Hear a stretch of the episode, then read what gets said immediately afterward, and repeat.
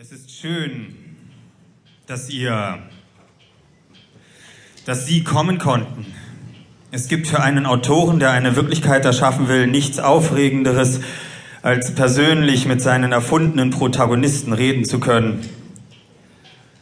Ich, Jan Gaspar, habe heute Abend dieses ganz außergewöhnliche Privileg. Hier steht Georg Brandt, genannt T-Rex. Tag.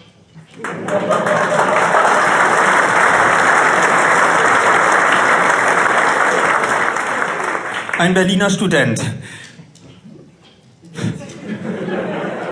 Anfang 20. Hacker. Und Drachentöter. Aber das weiß er irgendwie noch nicht so richtig. Neben ihm steht, also nicht ganz neben ihm, Kim Schmidtke. Abend. Hallo auch. Ebenfalls Student. Kommilitone von Georg Brandt und sein bester Freund, der aber ein dunkles Geheimnis verbirgt. Wie auch die junge Dame dort. Tatjana Nolo Jung. Bitte.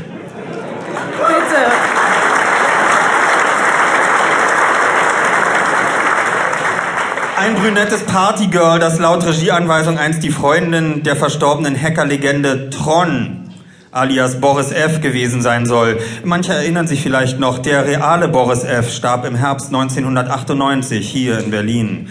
Er wurde an einem Baum erhängt aufgefunden, gar nicht weit von hier. Das Gerücht, dass sein Tod ein Mord war, ist seit Auffinden seiner Leiche nie ganz verstummt. Und neben Nolo sehen wir noch den Boulevardreporter Kai Siegmann.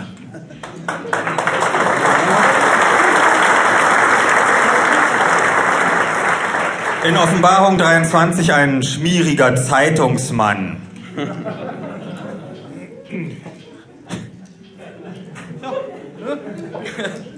Aber abseits des Drehbuchs, das kann ich Ihnen verraten, ist Kai Siegmann derjenige, der Jan Gaspar am ähnlichsten ist.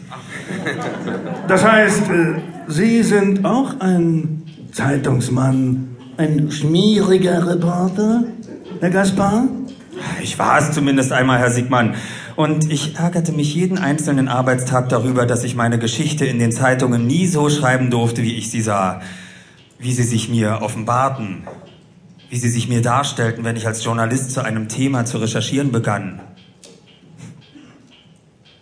Ein Beispiel?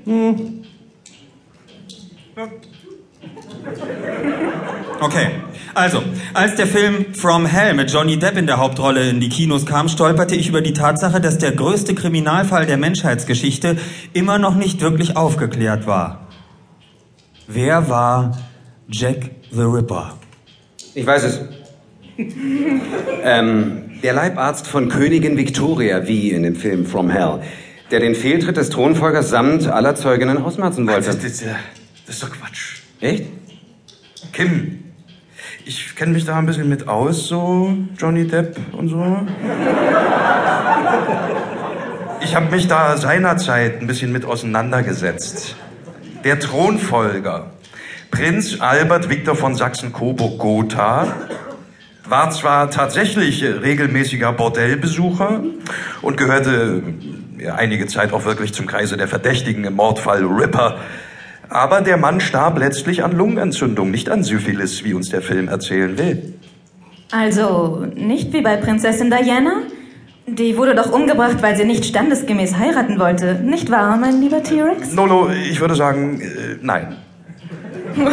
Die Ripper-Morde sind zu laut, zu spektakulär, zu sensationell, als dass sie nach, äh, wie soll ich sagen, Staatsräson aussehen. Lady Di, das war ja eigentlich nur ein normaler Verkehrsunfall. Die Ripper-Morde, das waren unglaublich grausam inszenierte Schauspiele. Naja, vielleicht sollten Sie abschrecken oder verschüchtern, verängstigen, eine Botschaft übermitteln. Finger weg von der britischen Monarchie, sage ich da nur. Ja, und dann lässt man die Motive der Morde gegenüber der Öffentlichkeit im Dunkeln. Das passt nicht. Die Morde sind eine Botschaft, da hast du recht. Und der Ripper hat sich ja auch mehrfach mit Briefen an die Ermittlungsbehörden gewandt, sie verhöhnt. Er suchte also den Kontakt zur Öffentlichkeit. Er spielte mit ihr. Er inszenierte die Wirklichkeit. Vor allem mit seinen bestialischen Morden. Herr Gaspar? Hm? Kennen Sie die